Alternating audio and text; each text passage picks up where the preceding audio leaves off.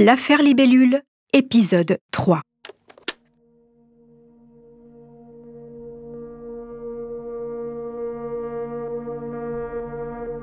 Quand le dossier du procès Aubry arrive sur le bureau du parquet de Nanterre, il n'y a pas foule pour le prendre.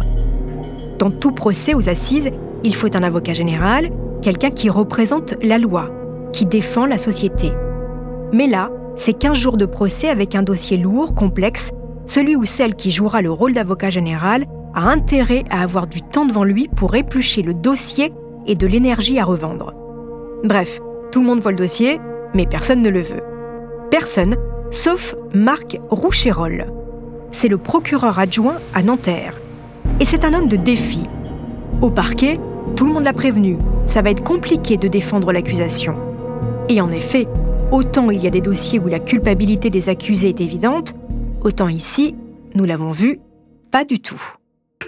Depuis huit ans maintenant que Dominique Aubry a été retrouvée morte, pendue, la justice navigue entre la thèse du suicide et celle de l'assassinat, sans réussir à trancher la question. Mais ça, ça ne fait pas peur à Marc Roucherol. Roucherol adore les assises. Ces procès criminels où pendant des jours, des semaines, on rentre dans la vie intime des victimes et des accusés. Où les coups de théâtre, les rebondissements sont légion. Où les passions humaines sont mises au centre du débat. Et surtout, où l'on ne peut jamais prédire comment ça va finir. Ça, Marc Roucherol, ça le fascine. Allez, il est d'accord, il l'apprend cette affaire Aubry. Il ne le sait pas encore, mais dans quelques mois, il sera muté au parquet général de Paris. Ce procès aux assises sera son avant-dernier ici. Et il va le marquer à tout jamais. Vous écoutez Homicide, je suis Caroline Nogueras.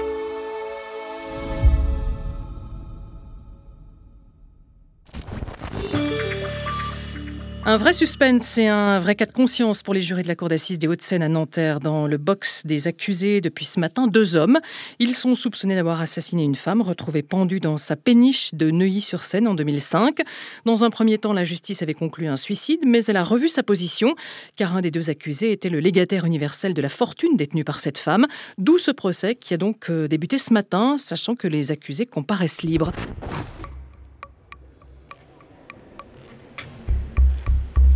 Ce matin, c'est le premier jour du procès. Marc Roucherol enfile sa longue robe rouge d'avocat général. Il est grand, l'air sérieux, le crâne déjà un peu dégarni. Il réajuste ses lunettes et se dirige devant la salle d'audience. Puisqu'ils comparaissent libres, les deux accusés arrivent comme le public lambda. Dès la salle des pas perdus, ce procès est déjà une pièce de théâtre. Chaque personnage a une identité forte et une allure caractéristique. D'abord, il y a Franck, Franck Renard Payen.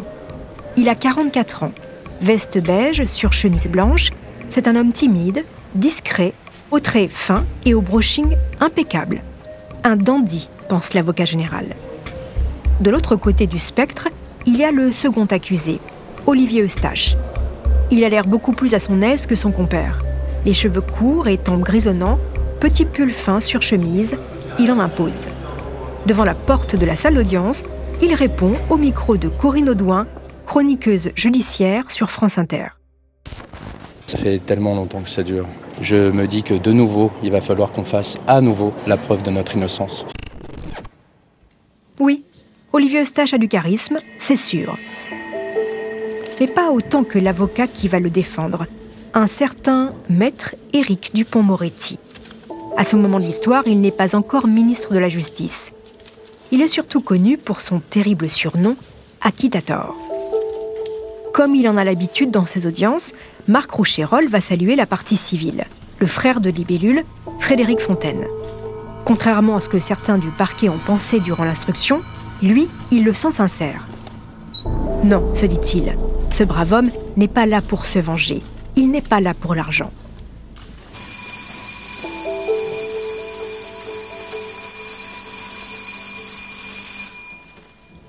Le procès s'ouvre. Le jury populaire qui entoure le président de la Cour, Bruno de Blois, et ses deux assesseurs est entièrement féminin. Ce sont eux, et elles donc, qui auront la lourde tâche, en 15 jours, de faire basculer les destins. Le premier jour d'audience, est consacrée à l'analyse de la personnalité de Franck Renard-Payen. C'est normal dans un procès. On juge les faits, mais aussi ceux qui sont accusés de les avoir commis. On décortique leur existence, leur place dans la société. On essaye de déterminer leur motivation et on raconte leur histoire.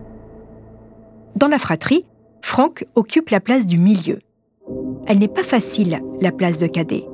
Coincé entre Marc, homme d'affaires à Londres, et Sibylle, avocate d'affaires à Paris, Franck a un peu l'air d'être le raté de la famille, le canard boiteux.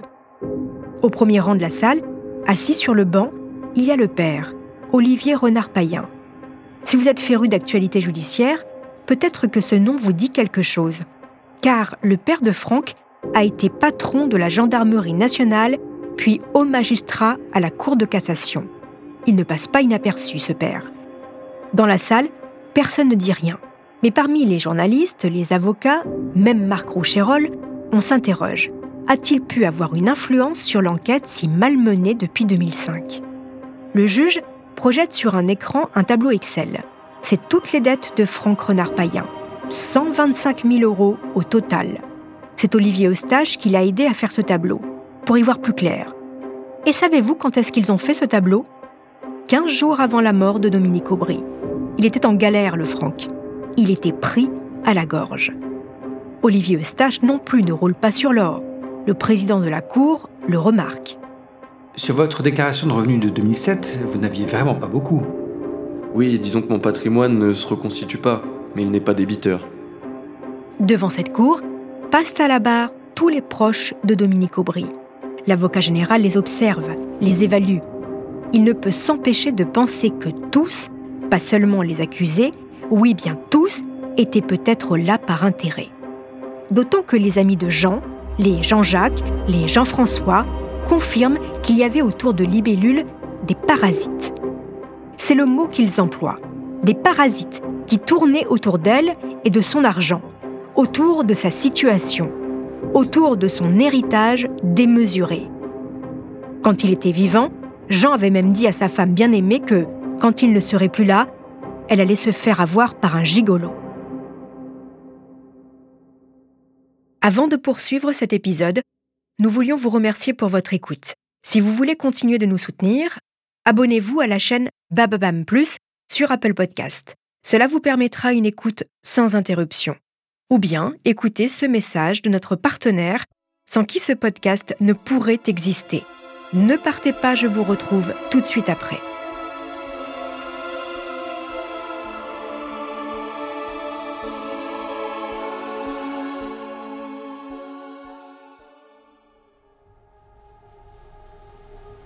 D'un côté, il y a donc tous les amis du Club Med, et de l'autre, il y a Didier.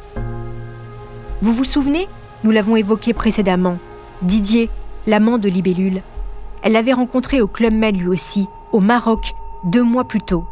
Mais Didier n'a rien à voir avec les autres. Déjà, il n'y connaît rien à l'art. Et puis, il s'en fiche. De l'art et de l'argent aussi. Didier, il est nature. Quand il débarque devant la cour d'assises, il détonne complètement. Il dit que cette péniche était pleine de ferraille. De ferraille s'étonne le président? Moi, mon centre commercial, c'est Vélizy, alors qu'elle, c'était l'avenue Montaigne. Il dit qu'elle allait mal, cette femme, qu'elle buvait trop. Il allait sûrement la quitter d'ailleurs. Didier est tellement à part, presque ingénu, que c'est comme si le contraste avec les autres présents au procès était encore plus fort.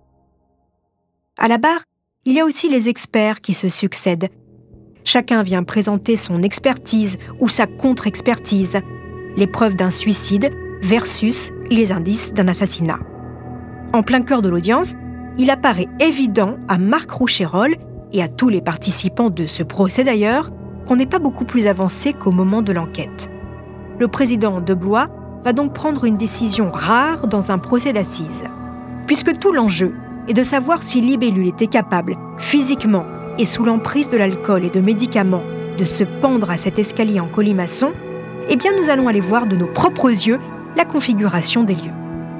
Le vendredi après-midi, dernier jour des débats, voilà donc toute la cour d'assises, les juges, les avocats, les accusés, les journalistes, les proches, les témoins, une cour d'assises, en fait du monde, et eh bien tous partis en vadrouille sur les berges de Neuilly, sur l'immense péniche de feu Dominique Aubry.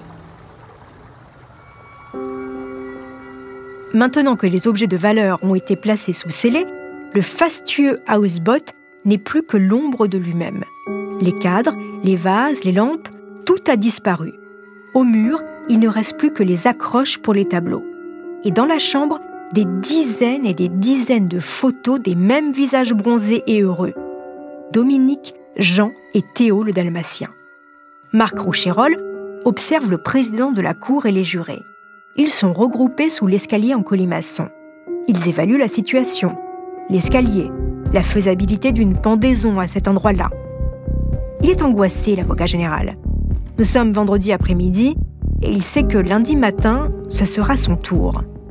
Lundi matin, il faudra requérir. Il faudra dire s'il demande à la Cour de condamner Franck et Olivier ou si les preuves ne sont pas suffisantes et qu'il faut les acquitter. Avant de quitter la péniche, Éric Dupont-Moretti lui lance Évidemment, vous plaiderez l'acquittement, vous n'avez plus rien dans ce dossier. Et Marc Roucherol se dit qu'il a sûrement raison. Comment condamner deux hommes avec aussi peu de preuves matérielles? Juste sur des soupçons, des éléments troublants. Il va quitter l'embarcation quand il croise le frère de Dominique Aubry. Il lui glisse Justin, je ne vous promets rien. Sur le chemin du retour, l'avocat général se sent un peu abattu. Il se dit bien sûr Dupont-Moretti a raison, je n'ai pas d'autre choix que de demander l'acquittement. Et puis, il arrive dans sa maison en banlieue parisienne où il s'apprête à passer le week-end en famille. Quand il débarque chez lui, sa femme et ses trois enfants le regardent avec des yeux ronds. Leur père et Marie a l'air si préoccupés. Et il l'est, Marc Roucherol. Il est tourmenté par tous ces personnages avec lesquels il vit depuis des jours. Par le frère, qui se bat depuis dix ans, par Franck, le dandy, Olivier, le nerveux, par Didier, l'amant, par Théo et son vétérinaire, l'expert mouton, évidemment aussi par la pétillante libellule qui mérite qu'on sache la vérité. Par-dessus tout, Marc Roucherol est obsédé par la justice. Et pour être juste et fidèle à son intime conviction, il le sait, il doit demander la condamnation de Franck Renard-Payen et d'Olivier Eustache. Pour lui, Dominique Aubry était une femme fragile, sous l'emprise totale de profiteurs, au point d'en être assassinée. Pendant tout le week-end, l'avocat général va s'enfermer dans son bureau. Il va tout passer en revue. Il a fait des tableaux avec la chronologie des événements, plus de tableaux encore sur les différents éléments dont il dispose. Marc Roucherol est un homme très méticuleux dans son travail.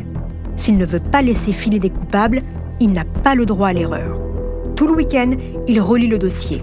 Il s'immerge complètement dans la vie de la victime pour mieux la comprendre. Et il se pose des questions. Pourquoi Franck n'a jamais eu un double des clés de la péniche s'il était si proche? Qui a prévenu le notaire de la mort de Dominique Aubry le jour même où on a retrouvé son corps? Comment se fait-il que ça soit allé aussi vite? Pourquoi ne trouve-t-on pas l'ADN de la victime sur la partie haute de la corde celle accrochée à l'escalier. Mais puisqu'il n'y a pas de marque sur le cadavre, comment a-t-on pu déplacer le corps sans le porter?